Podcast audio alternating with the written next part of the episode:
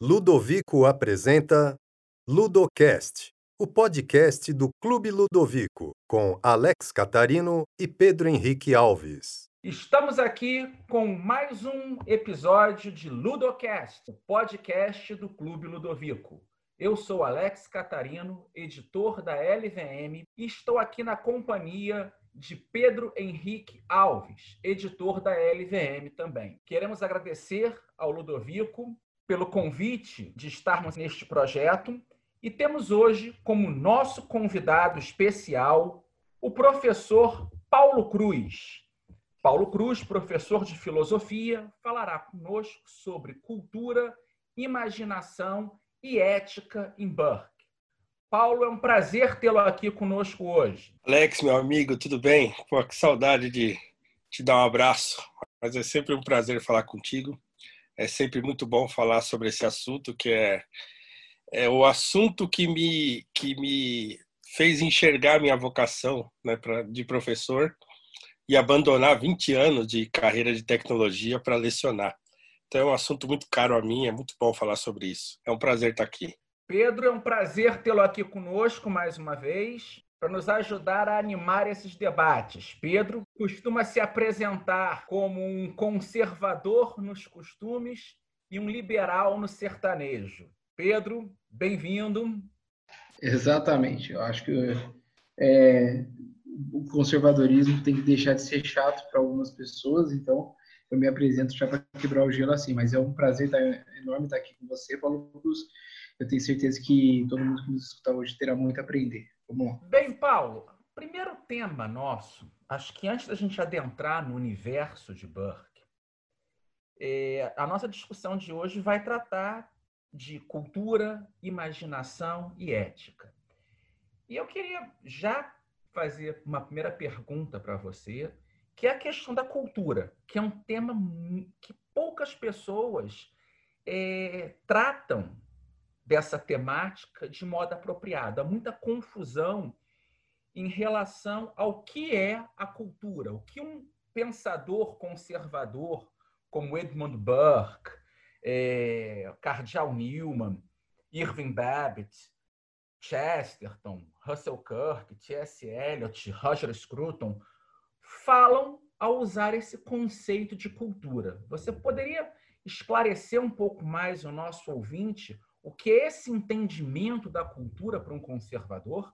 Então, Alex, é, é, esse é um tema muito bacana de tratar, porque cultura virou, o, cada vez foi ganhando acepções mais elásticas né, e, e mais, é, mais ligadas à antropologia é, do que propriamente ao significado original de cultura. Né?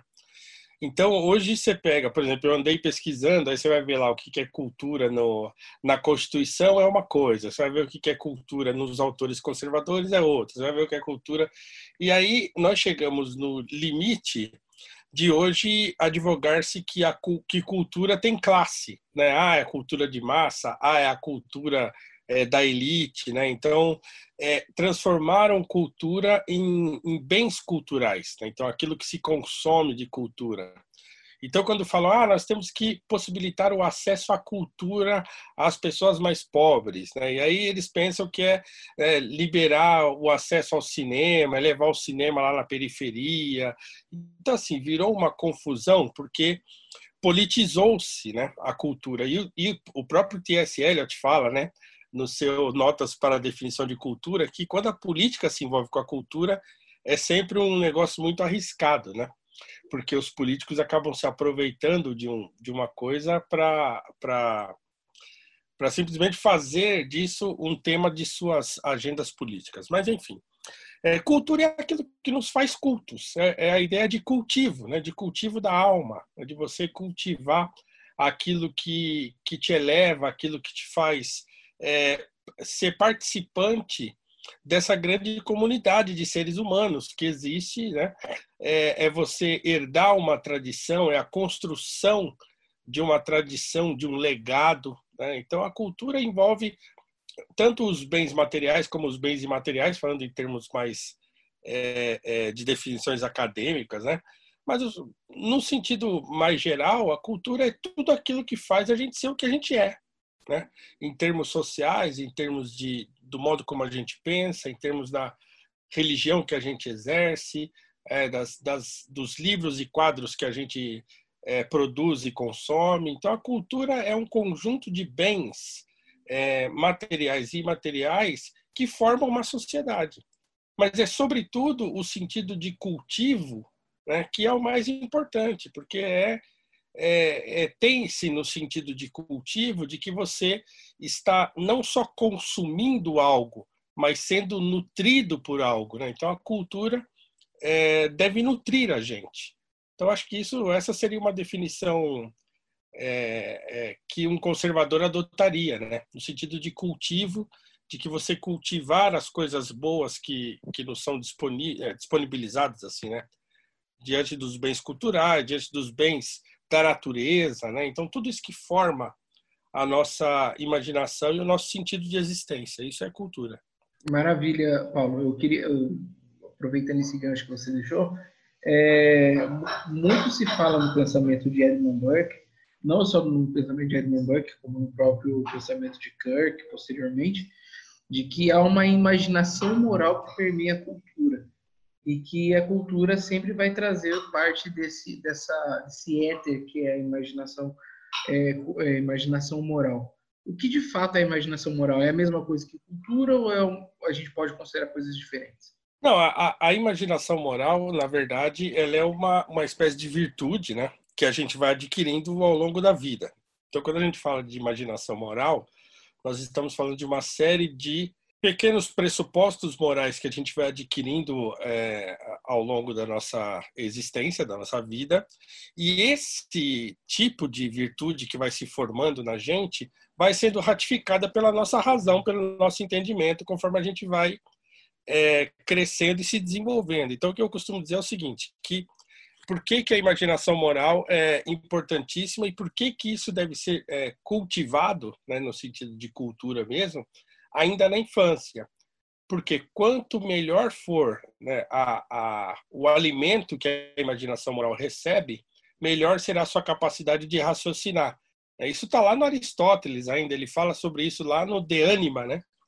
que, que a memória, né, na verdade, o, a imaginação, ela não é a razão, mas tampouco a razão pode funcionar sem que a memória tenha sido bem nutrida, seja capaz de produzir metáforas, né? Então é, é, a imaginação moral então acaba sendo um conjunto de virtudes morais que a gente adquire e que a gente dá a gente o, sentido da nossa capacidade de pensar. O C.S. Lewis tem uma frase interessante que ele fala que é, a razão é o órgão da inteligência, né? É, o, o, e o, a imaginação é o órgão do sentido. Então, aquilo que dá sentido à nossa vida, aquilo que dá sentido ao modo como a gente enxerga a vida e as coisas, e o modo como a gente pensa, inclusive, é a imaginação moral que dá. Né? Então, é, a imaginação moral é nutrida pela cultura. E quanto melhor for a cultura que a gente recebe, melhor será a nossa imaginação moral. Muito bom. E essa questão da, da imaginação moral tem sua dimensão pública, então é isso? A gente tem a questão pessoal, né, do, do próprio da própria educação, não no sentido de ensino, educação mesmo familiar e alimento moral, e também se expande através do público, através é, pelos costumes e tradições de um povo. É, o Edmund Burke ele ele meio que ele meio que cita isso na, na sua obra Reflexões sobre a Revolução na França, quando ele afirma que o é, que o modus operandi do inglês era diferente do modo, modus operandi francês, quando ele fala que é, a, a revolução estava se tornando um método. Você acha que a gente pode viver, é, transformar, na verdade, a cultura brasileira, largamente influenciada pelos franceses, numa cultura daquela que Edmund Burke falou? Olha, esse é um desafio, né? É um desafio é, bastante grande que a gente tem. É, assim, seria talvez impossível se nós não tivéssemos traços dessa, dessa cultura aqui no Brasil. Mas nós temos, né? nós temos uma herança cultural é, e, e, digamos assim, de inteligência brasileira, né? é, que dialoga com essa cultura. É, nós falávamos, falávamos há pouco, antes de começarmos o nosso podcast, sobre João Camilo de Oliveira Torres. Quer dizer, é um autor que dialoga com essa cultura. Nós temos outros autores brasileiros que dialogam com esse tipo de, de imaginação moral é, anglo-saxônica, digamos assim, né? É, e apesar dos pesares, apesar de toda essa influência é, francesa e tal, e que praticamente consolidou o, o imaginário do brasileiro, é, está tudo disponível, né? Nós temos obras, temos estudos, temos é, escritos, temos quadros, poesia, está tudo disponível. Então, quer dizer, deve ser um esforço, principalmente daqueles que produzem cultura e daqueles que que, que ensinam, né, dos professores, sobretudo, é, cultivarem isso, né? colocarem essas essas obras, esses aliás, né? O, o Clube Ludovico é um, um espaço para isso, inclusive. Então é é sempre bom ampliar o alcance desse tipo de iniciativa, de obras e de e dessa conversa, né? Dessa aventura da conversação, como dizia o Oakeshott. Então é, é importante, né? É importante é não deixar esse legado disperso. Então eu acho que tem sido feito já um trabalho no Brasil nesse sentido, com a publicação de obras e com, né? É, cursos e palestras e tal. Então, e tudo isso está é, vindo à tona no Brasil e é possível resgatar. Né? É difícil porque nós temos um, um, um, um número de professores conservadores, assim, né, que, que sejam capazes de é, de falar sobre isso e de lecionar, ensinar e indicar obras e tal, é muito pequeno ainda.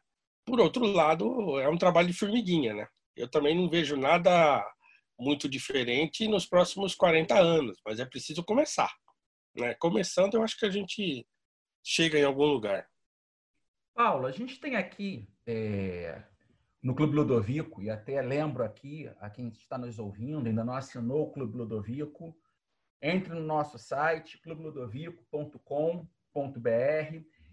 E eu lembro aqui que esse primeiro livro desse mês, quem assinar o Ludovico vai receber, são os extratos das obras políticas e econômicas de Edmund Burke. Um livro que foi organizado, traduzido e prefaciado por José da Silva Lisboa, o Visconde de Cairu. E é um livro que saiu a primeira edição em 1812, a segunda em 1822 e ficou esgotado até agora para ser relançado nessa belíssima edição do Ludovico. Na página, na passagem da página 78 para passagem para a página 79, tem uma famosa citação do Burke que ele diz o seguinte: Mas tudo agora está mudado. Todas as aprazíveis ilusões que fizeram o poder doce e a obediência liberal, que enlaçam as diferentes sombras da vida e que incorporam na política os sentimentos que embelezam e suavizam a sociedade particular vão a ser dissolvidas pelo novo conquistador do império da luz e da razão. Todas essas inocentes ideias associadas que formavam o guarda-roupa de nossa imaginação moral, que o coração confessa e o entendimento ratifica, e que são necessárias a cobrir os defeitos de nossa nua e depravada natureza e elevá-la à dignidade em a nossa própria estimação, vão a ser exterminadas como ridículas, absurdas e antiquadas modas. Essa frase é, de Burke é posta em um contexto em que ele está criticando como o sentimento religioso e as noções tradicionais de virtudes, cavalheirismo, a gentileza, os bons tratos sociais estão sendo destruídos por uma visão de algo que hoje nós chamaríamos de ideologia. Então, é a destruição da tradição por essas falsas luzes da razão. A ideologia, um discurso abstrato que se diz racional, mas acaba jogando a humanidade nas trevas do fanatismo. Como você explica, Paulo, como professor de filosofia, essa relação entre os, as necessidades de uma razão para nos fazer é, seres pensantes, a nossa dignidade é, humana depende da razão, mas, por outro lado, os abusos da razão podem nos colocar em uma situação em que a ética é destruída, a cultura é destruída, a religião é destruída. Você pode explicar um pouco mais esse ponto-chave do pensamento de Burke e que vai caracterizar esse conservadorismo em Burke, eh, Tocqueville, eh, T.S. Eliot, Russell Kirk, Roger Scruton e tantos outros pensadores eh, associados à tradição de conservadorismo? Alex, eu, eu queria fazer um paralelo com a nossa, né, arriscar fazer um paralelo com a nossa situação atual. Né? O que, que a gente percebe? O mundo antigo né, e até o mundo medieval, antes do advento é, é, desse novo conquistador das luzes da razão, como diz o Burke, é, era um mundo muito mais perigoso, muito mais frágil, né? Era um mundo mais hostil do que o mundo que a gente tem hoje. Né? Tinha muito menos segurança, as pessoas pegavam uma gripe e morriam, né? Então a vida tinha muito mais valor e as pessoas tendiam a ser conservadoras porque elas valorizavam o que as tinha feito chegar até aquele momento. Né? Então, quer dizer, existia uma tradição, existia uma, uns, os costumes, as tradições, a religião, todas essas coisas conduziram a humanidade até determinado momento. Quando o iluminismo surge, ele surge como uma quebra de paradigma. Né? Ah, bom, agora nós não precisamos mais desse monte de coisa é, de tradição, de religião, de não sei o quê, porque agora a razão tomou conta de tudo. Né? E agora nós estamos passando por um momento, creio eu, que, que desemboca mais ou menos é, nessa coisa do abuso da razão, né, do iluminismo. Porque o que acontece? Nós estamos diante de, uma, de um mal desconhecido, né, de um vírus, né, um inimigo que a gente não vê, mas que é poderosíssimo e que nos coloca numa situação de absoluta fragilidade. E agora, com o advento da tecnologia e das redes sociais, a gente vê uma profusão inimaginável de especialistas, né? Então, quer dizer, a, o abuso da razão. Então, todo mundo acha que tem uma opinião é, absolutamente acertada sobre esse problema e todo mundo está falando ao mesmo tempo. Ao mesmo tempo também que está todo mundo absolutamente inseguro. Então, quer dizer, às vezes a pessoa fala e fala um monte de absurdos justamente porque ela está nua, de novo. Né? Então, quer dizer, nós voltamos a um tempo é, primitivo, né? porque a gente não tem defesa contra uma coisa que a gente não enxerga. Não é um inimigo, um conquistador é, é, guerreiro, né? Não, é um vírus.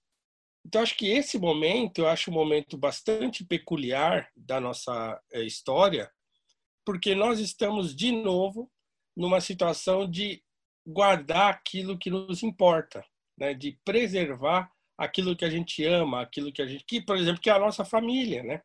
Que é tentar preservar aquilo que a gente gosta.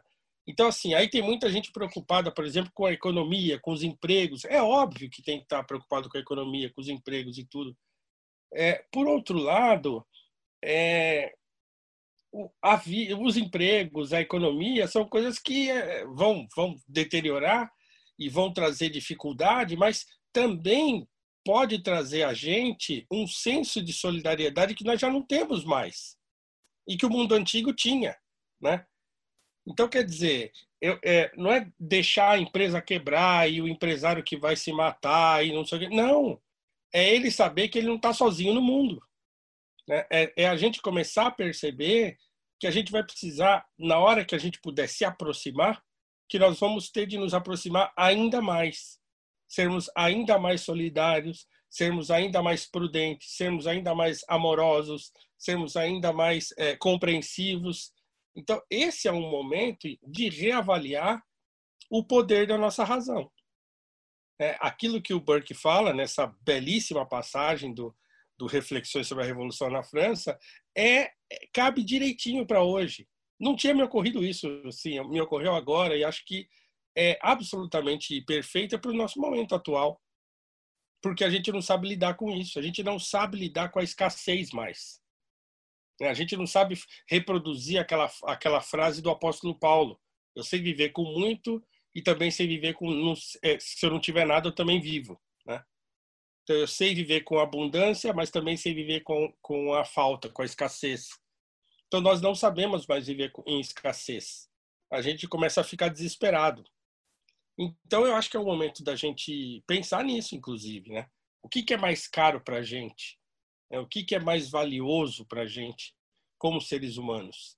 É óbvio que o mundo hoje é, é muito mais amplo, né? Então, quer dizer, é, é, tem muito mais coisas envolvidas do que tinha no mundo mais simples, como era o mundo antigo, né?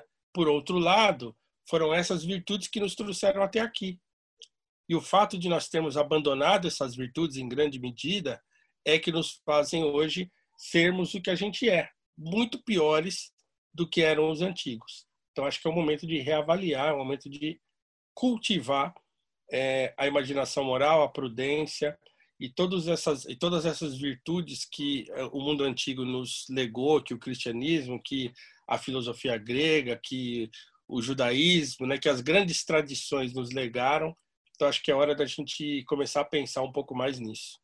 Eu acho que é por aí. É, Paulo, eu, eu tô, finalizei ontem um livro de Paul Hazard sobre a crise da consciência europeia de 1680 até 1715 e achei o livro excepcional e até indico para todo mundo que está ouvindo. E, encontro paralelos muito interessantes na obra, porque é, Paul Hazard ele não tenta ser nem defensor do iluminismo e nem o crítico é, ferrinho do iluminismo. Ele tenta descrever o iluminismo, o que aconteceu.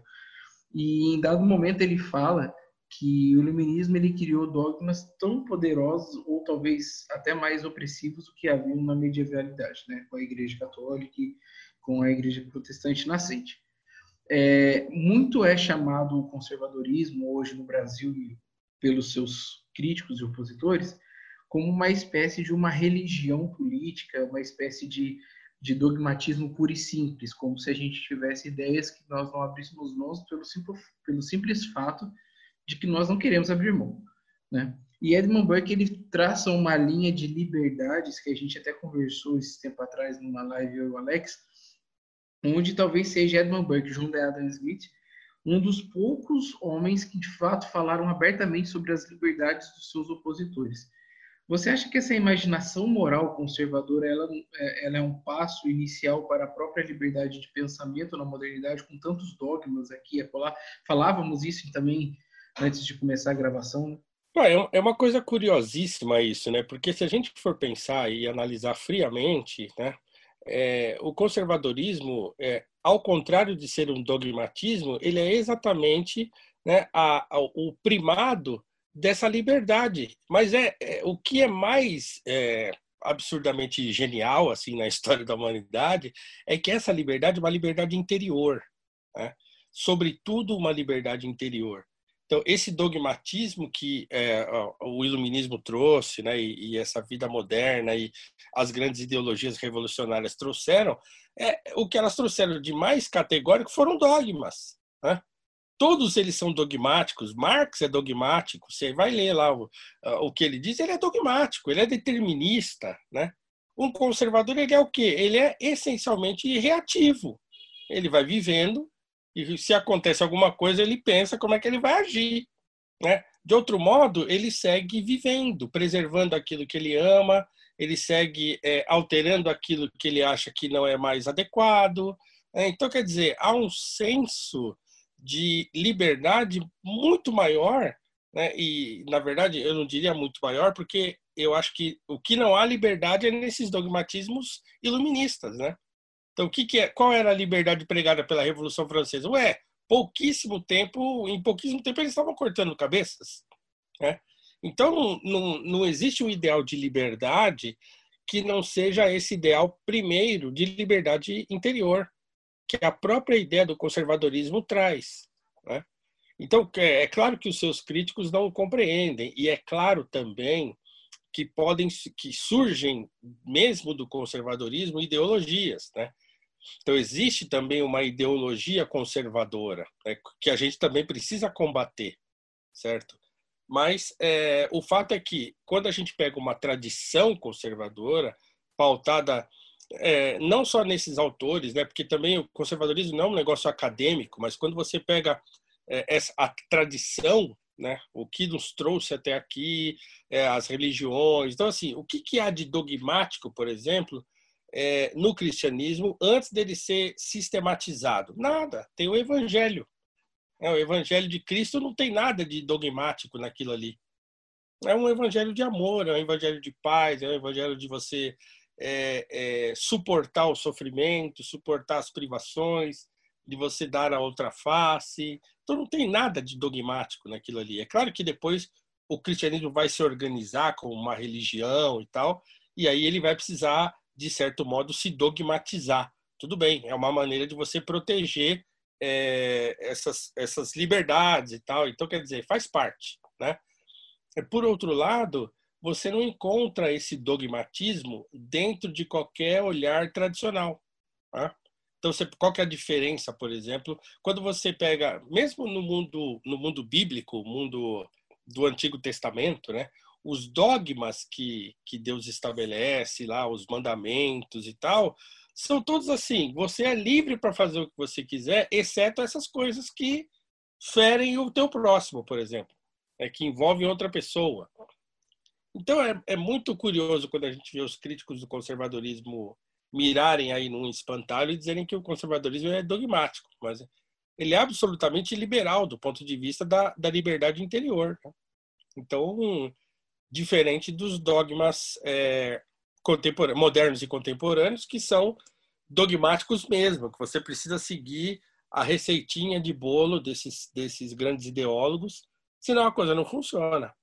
Então, acho que é o contrário, na verdade. Paulo, uma coisa interessante aqui é que a gente, ao falar de Burke, se critica muito o iluminismo. Só que é o iluminismo, que eu acho que é bom ressaltar aqui, o iluminismo francês. Esse iluminismo que exacerbou a razão.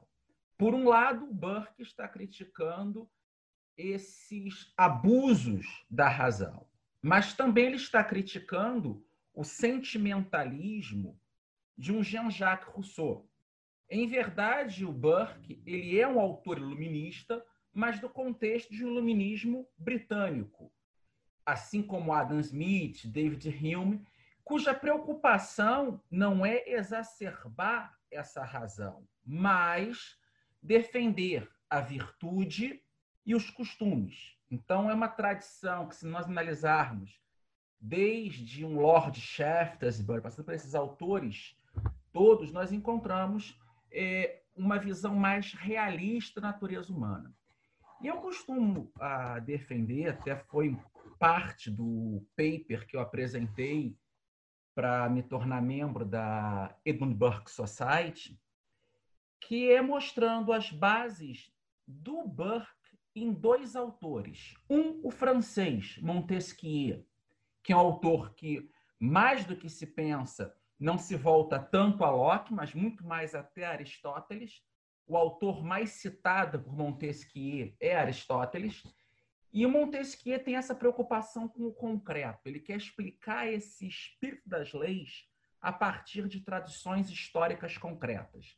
Por isso que é um calhamaço, o livro do Montesquieu, com várias descrições históricas, desde a antiguidade até a época dele. Só que, por outro lado, Há um elemento no Burke que eu acho fundamental de lembrar, que é a influência de um amigo dele com quem ele trocou cartas e conheceu pessoalmente, que é o David Hume. Então, eu, costumo ver nesse pensamento do, do Burke, esse conservadorismo que vai de Burke até nossos dias, um Russell Kirk, um Roger Scruton, uma preocupação em conciliar as tradições com a realidade concreta. E é uma preocupação em que você, nisso, é, submete a política à ética, à cultura. Você pode falar um pouco mais dessa visão da ética, desse realismo? Porque muitas vezes as pessoas acabam tomando a ética como um moralismo ou como uma mera abstração, sem uma ligação com esse concreto, com a tradição. E aí eu acho que a tua própria pesquisa em Chesterton, na ideia de democracia dos mortos, em C.S. Lewis, a noção do tal que ele apresenta no Abolição do Homem. Você pode falar um pouco mais como, no plano concreto, é possível relacionar a ética, a cultura, com essa visão desse realismo? Então, eu acho que tem, tem duas vertentes aí, né? Então, duas maneiras né, de analisar esse, essa questão. A primeira é que é, todo conservador que se preze, ele tem os olhos voltados para o passado como uma referência, né? Então, quer dizer, a sua razão, ela é, de certo modo, é, norteada pela história, pela tradição. Então, quer dizer, ele não tem grandes arroubos é, inventivos sem ter por detrás de si essa democracia dos mortos, né? sem estar assentado sobre o ombro de gigantes. Então, quer dizer, ele, ele, ele submete a sua razão, os seus intentos e tudo aquilo que ele empreende a essa visão da tradição, essa visão do passado para analisar ah, o que, que deu certo, o que, que não deu, né, o que, que é bom fazer, quais são as. É uma palavra da, da, da contemporânea, um termo contemporâneo que é boas práticas, né? Mas quais são as boas práticas do passado? O que, que foi feito? O que, que deu certo? O que, que não deu? Então, esse é um primeiro aspecto, né? Que leva um conservador e um, um iluminista no sentido, é, é, digamos assim, anglo-saxão, né? A não, não abusar da sua razão. Então, quer dizer, primeiro, ele olha para o passado sempre, ele sempre está sentado em ombro de gigantes, olhando né, mais longe e vendo as coisas que a história nos trouxe de benefícios, de malefícios. E, por outro lado, ele também tem plena consciência da sua é, natureza pecaminosa, digamos assim, em termos religiosos, né? Mas de, de ser um ser humano, de que o ser humano é falho, é imperfeito. Então ele também tem um certo ceticismo em relação à sua própria capacidade de transpor essas dificuldades todas que a vida vai trazendo. Né? Então ele olha para os dois lados, ele olha para o passado como uma referência e olha para o futuro com, certa, com uma certa cautela e um certo ceticismo é, em relação à sua própria capacidade. Eu acho que isso é o, o princípio ético fundamental, né? que é o quê? É aquilo que o Aristóteles chama do meio termo. Né? É, é a virtude. É eu olhar para o passado e olhar para o futuro e balancear as duas coisas é, eticamente. Como é que eu olho para o passado como uma referência e como é que eu olho para o futuro como um, um telos, né? como um alvo, mas um alvo que eu não que eu consigo alcançar sem ter que causar destruição, por exemplo. Então esse ceticismo que o conservador tem é, e essa prudência que ele tem de olhar para o passado e ter o passado como referência é a base ética do conservadorismo, né? É, é o princípio fundamental da ética conservadora que está lá no Aristóteles, né? Que, que já está lá no Aristóteles, assim, muito bem é, é, explicada, né? E, mas que infelizmente a gente também esqueceu. Muita gente não sabe nem que existe isso, mas a gente precisa retomar, precisa falar disso, precisa trazer isso à tona de novo, porque nós estamos vivendo hoje em dia não é nem um mundo de, de, de exacerbação da razão, mas nós voltamos a uma espécie de irracionalidade doentia e suicida, né? Então é, um, é muito mais perigoso agora do que do que foi na Revolução Francesa, talvez. Bom, Paulo, é uma, uma questão também muito interessante de observar no pensamento de Burke e dos pais do conservadorismo em geral era a sua maneira de lidar com, com as oposições do seu pensamento. Então, é, os opositores, para eles, eram um meio de crescimento mesmo, né? E lendo T.S. Eliot, a gente consegue perceber que a cultura para ele era feito de justamente desse embate, desse diálogo que o Quixote também fala muito. É, então, na verdade, como você via falando antes, o conservadorismo é um conservadorismo de diálogo mesmo, não um diálogo é, no sentido é, de, de Hugo Habermas, né? um diálogo que sempre vai favorecer um modelo socialista de pensamento, mas um, um diálogo de, de, crescimento. E o que, que, tem a ver o diálogo, que tanto falta no Brasil, como você bem contou, com pensamento conservador? Você citou o Eliot e eu acho um negócio formidável assim a obra do T.S. Eliot, porque é engraçado porque o C.S. Lewis brigou muito com, com o Eliot porque ele não compreendia, né? essa coisa dessa uh, poesia moderna do T.S. Eliot, tal, mas depois eles ficaram amigos e tal, mas é legal você ler o T.S. Eliot porque ele ele faz exatamente isso, né? Ele faz uma poesia absolutamente moderna, inventiva, ao mesmo tempo em que ele está assim com os pés absolutamente fincados no passado, assim, na, na tradição, né? É, a ponto de fazer citações em grego e, né, e, sim, e usar muito a linguagem bíblica. Então, assim, é, é uma coisa extraordinária a capacidade que ele teve de construir esse diálogo, né? É, e, e, mais do que isso, e, e, já entrando no ponto que você levantou sobre a nossa situação atual, é, é, assim a gente não pode ter medo de dialogar né, com, com as tradições que são afins, as tradições que a gente é, critica. Então nós temos que ter contato com quem pensa diferente, nós temos que absorver é, também as ideias daquelas pessoas que a gente discorda, porque tudo isso faz parte do nosso, da nossa capacidade de ponderar. Né? Nós só podemos ser prudentes se a gente tiver uma gama de informações o suficiente é, é, com as quais a gente possa trabalhar né? e de onde a gente possa tirar a nossa ponderação. Não é possível ser ponderado olhando para um lado só, pendendo só para um lado. É impossível. É impossível você. É, é, muito curioso, por exemplo, quando a gente vê essa discussão sobre partidos, né? Então a gente vê, o Alex conhece isso muito bem, né? Talvez você conheça também melhor do que eu, porque é uma coisa que eu conheço pouco, mas eu tenho a impressão de que aquela coisa dos Tories e dos Whigs era um negócio muito mais fluido do que hoje a gente fala direita e esquerda, né? É, quando a gente pensa, por exemplo, aqui no Brasil mesmo, né? Partido Conservador e Partido Liberal, você tinha muitos liberais no Partido Conservador e muitos conservadores no Partido Liberal. Então, essa coisa. O Churchill, né, que também mudou, foi Tory, foi Whig. É lógico, porque é um, é um olhar no concreto, na situação que está acontecendo, no problema atual. Não é se fechar dentro da sua caixinha e achar que a sua caixinha é que está absolutamente correta. Então, o diálogo é fundamental, porque você só consegue avançar né, dentro do, da, da história, né, avançar nas resoluções que a gente tem que tomar ao longo da vida e tal, se a gente consegue ponderar. E a gente só consegue ponderar se a gente olha para aquelas coisas que a gente discorda, se a gente busca o contraditório, né? Senão não faz sentido, senão a gente se fecha. Então nós estamos precisando muito no Brasil e é urgente que isso aconteça, né?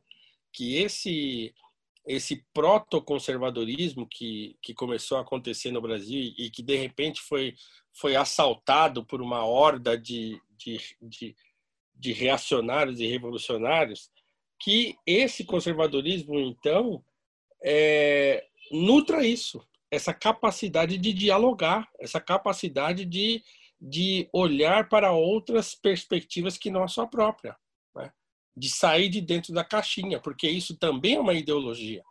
Russell Kirk fala isso, né? Essas ideologias de direita que aparecem como se fossem conservadoras, mas não são. Na verdade, são ideologias, é, ideologias conservadoras, se a gente pode dizer assim, ou ideologias de direita. Então, é preciso dialogar, é fundamental o diálogo. Você tem que sentar com quem discorda de você e ouvir o que ele tem para dizer. Né? Aí fica aquele negócio, não, porque o, o, fulano do lado de lá, ele só quer arrancar minha cabeça. Né? Pode ser que tenha alguém que queira só arrancar sua cabeça mesmo, mas não todos são assim. Né? Então é preciso dialogar, é fundamental.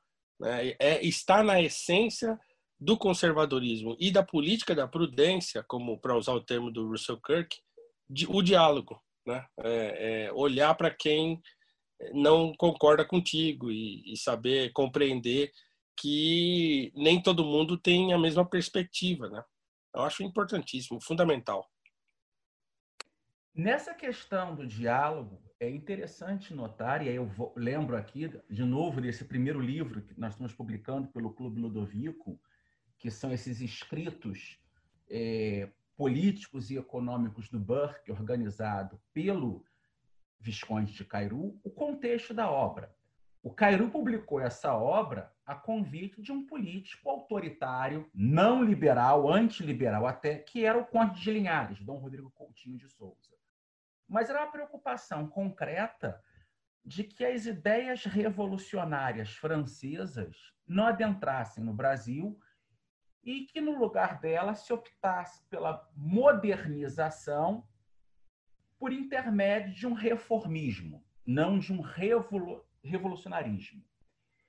E eu lembro aqui do. Eu, na minha análise, até um livro que eu estou escrevendo, eu, Alex Catarino, sobre o pensamento conservador brasileiro. Eu venho escrevendo esse livro desde 2014, eu estou chegando já a uma pré-versão dele que eu devo lançar agora nesse ano de 2020 ou em 2021 e pretendo continuar a pesquisa para lançar a versão definitiva, quem sabe no momento em que formos comemorar o bicentenário da fundação do Partido Conservador Brasileiro, ou seja, 1839. Então, a minha ideia é ter a obra pronta em 2039, mas uma prévia para lançar nos próximos meses.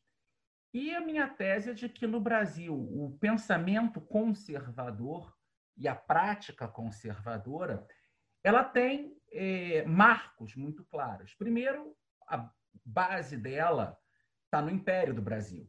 Se nós pegarmos, por exemplo, é, do Império, esse precursor, o Visconde de, é, de Cairu, nós temos depois o segundo da linhagem, que é o fundador do Partido Conservador Brasileiro, o Bernardo Pereira de Vasconcelos. Temos o grande discípulo dele, como nosso terceiro ícone, o Paulino José Soares de Souza, o Visconde de Uruguai, que faz parte daquela trindade Saquarema, com Eusébio de Queiroz, com o, e também com o Visconde, é, tá, tá, com ele junto toda essa base do Império, você tem o próprio Marquês de São Vicente, você tem toda essa linha de autores que vão dominar a política do Império até o conselheiro João Alfredo, o último ministro do Império, o homem que assinou a Lei Áurea. É importante notar que as grandes medidas até para acabar com a escravidão no Brasil, quem fez não foram os liberais, foram os conservadores. Lei Eusébio de Queiroz, a lei do sexagenário, a lei do ventre livre e, finalmente, a lei áurea. Tudo é uma obra dos conservadores. No, no início da República, sem a monarquia, sem o poder moderador, sem um partido conservador, esse resquício do conservadorismo saquarema no Brasil é mantido por homens como é, o Barão do Rio Branco, o Joaquim Nabuco e o Rui Barbosa, três remanescentes do Império. E eu veria um conservadorismo mais consistente no campo do pensamento político, histórico, filosófico, em dois autores, o Gilberto Freire e o João Camilo de Oliveira Torres, que falamos aqui. E o João Camilo diferencia o conservador de outras três figuras uma que sempre o conservador vai se opor, que é o progressista, que na sua versão mais radical é o revolucionário. É aquele homem que quer sacrificar o presente em nome do futuro. Só que os outros dois inimigos do conservador muitas vezes são confundidos com ele. Um é o imobilista, é aquela pessoa que não está nem preocupada com o passado nem com o futuro. Ele é um eterno prisioneiro do presente. Mas o terceiro é o, é o reacionário, que é aquele que sonha com um passado idealizado e quer reconstruir este passado no futuro. E aí a gente tem uma ligação com o tempo. Paulo, você fez um mestrado sobre C.S. Lewis. Você trabalhou profundamente a obra do C.S. Lewis. Mas na sua graduação em filosofia, você trabalhou com Eric Feiglin, que é um dos maiores pensadores políticos do século XX, assim como Russell Kirk, um grande crítico das ideologias, e um homem que tenta explicar a ordem é, na história por intermédio da Estrada da Ordem. Ele acaba sendo um grande crítico das religiões políticas. Burke, nesse, nessa linha, ele antecipa essa discussão. Você poderia falar um pouco mais sobre essa noção de religião política, ou seja, a ideologia como uma falsa religião que cria dogmas na sociedade? É, isso é curioso porque eu, eu acabei de escrever um, um, uma série de artigos, três artigos, né? Na verdade, foi um artigo dividido em três partes em que eu trato, lá na Gazeta do Povo, em que eu trato sobre a relação entre religião e política. Né? É, então, assim, essa, essa relação sempre foi é, próxima e sempre foi perigosa na história da humanidade. E, mais recentemente, a gente tem visto que esse envolvimento, por exemplo, de interesses é, políticos interesses religiosos também tem dado sempre muito problema. Mas, fora isso, há o, o, quando a própria ideologia política se torna uma, uma espécie de religião secular, né? cheia de dogmas, cheia de proposições e que, mais do que isso, e esse é o ponto principal da crítica do Eric Fögling, depois ele vai repensar essa ideia de religião política e ele mesmo vai abandonar esse termo, tal, mas outros autores vão recuperar e, e eu ainda acho um termo interessante, né? porque é, a, o fundamento principal de, do que a gente chama de religião política é aquilo que o Eric Voegelin chama de imanentização do escaton, né? É você tentar construir o paraíso na Terra. O curioso é que o Eric Voegelin vai enxergar isso ainda no tempo bíblico, né? Então ele fala assim que é, aquela coisa da parúcia, né, da, da volta de Cristo, começa a demorar e as pessoas começam a ficar meio inquietas com aquilo, né? Pô, mas não ia voltar, e agora, né? Será que não vai voltar mais? Então as pessoas vão ficando inquietas e começam a surgir então esses ideólogos religiosos que tentam construir um paraíso terreno. As ideologias políticas, elas têm fundamentalmente esse essa intenção né? de, de achar que os que é possível fazer isso, né, que é possível você construir de certo modo a sociedade, de modo que ela se torne perfeita, né? Então é, é aquela ideia de ver o ser humano como alguém perfectível, que é uma coisa que está lá no Rousseau, está no tá no no Marx, né? Que é você modelar a sociedade de modo a alcançar um futuro glorioso, né? E uma salvação aqui mesmo nesse mundo. E isso é um princípio absolutamente anticonservador, né? Porque é, é, é, rejeita completamente a ideia conservadora de que o ser humano é, é, é, é falho, né? É imperfeito. E, e, a história nos diz isso, né? Há quem diga, por exemplo, eu tive um professor é, que na verdade ele era marxista, mas era um, era um excelente professor de, Antigo Testamento, que é o professor Milton Schwantz, que infelizmente já morreu, ele tinha uma frase que era muito interessante. Ele falava assim: olha, o Antigo Testamento, na verdade, é, é a descrição de todas as coisas que a gente não deve fazer. Né? Porque você vê o, o que acontece no Antigo Testamento, assim, é só confusão.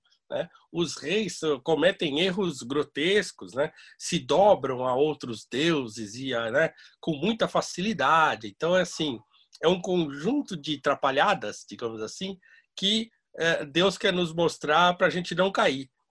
E é curioso que a gente continua caindo naqueles mesmos erros que os reis de Israel caíram tantas e tantas vezes, né? Por quê? Porque é tentar construir um paraíso aqui na Terra, é tentar achar que é possível consertar esse mundo diante de uma ideia é, da ideia religiosa principal, falando de, de tradição ocidental que é o cristianismo, de que esse mundo é caído, né? de que não há conserto para esse mundo, que esse mundo jaz do maligno, né? que a pandemia, que o coronavírus é só uma parte desse problema. O problema mesmo somos nós? É o ser humano. Então é isso. Então as religiões políticas elas tentam é, é construir um paraíso na Terra, convencer as pessoas que é possível você construir um mundo perfeito, quando está mais do que provado pela história da humanidade que isso é impossível. Porque o ser humano, eh, a gente comete muito mais erro do que acerto. Então é preciso ter prudência, né? Mais uma vez, a prudência é que, que vem para balancear essas coisas. Pois bem, Paulo, já indo já para o final do nosso podcast, é, gostaria que você falasse, então, para o nosso público, é, aproveitando já também chamando a todos, né? O Alex depois ele vai fazer o encerramento, tenho certeza que ele vai relembrá-lo, mas para conhecer realmente a obra que nós iremos lançar aqui no Ludovico, que está sensacional. Eu estou com o PDF, inclusive, aqui na minha frente agora. É, enquanto o Paulo estava falando, estava revendo aqui a, beleza que ficou a diagramação também.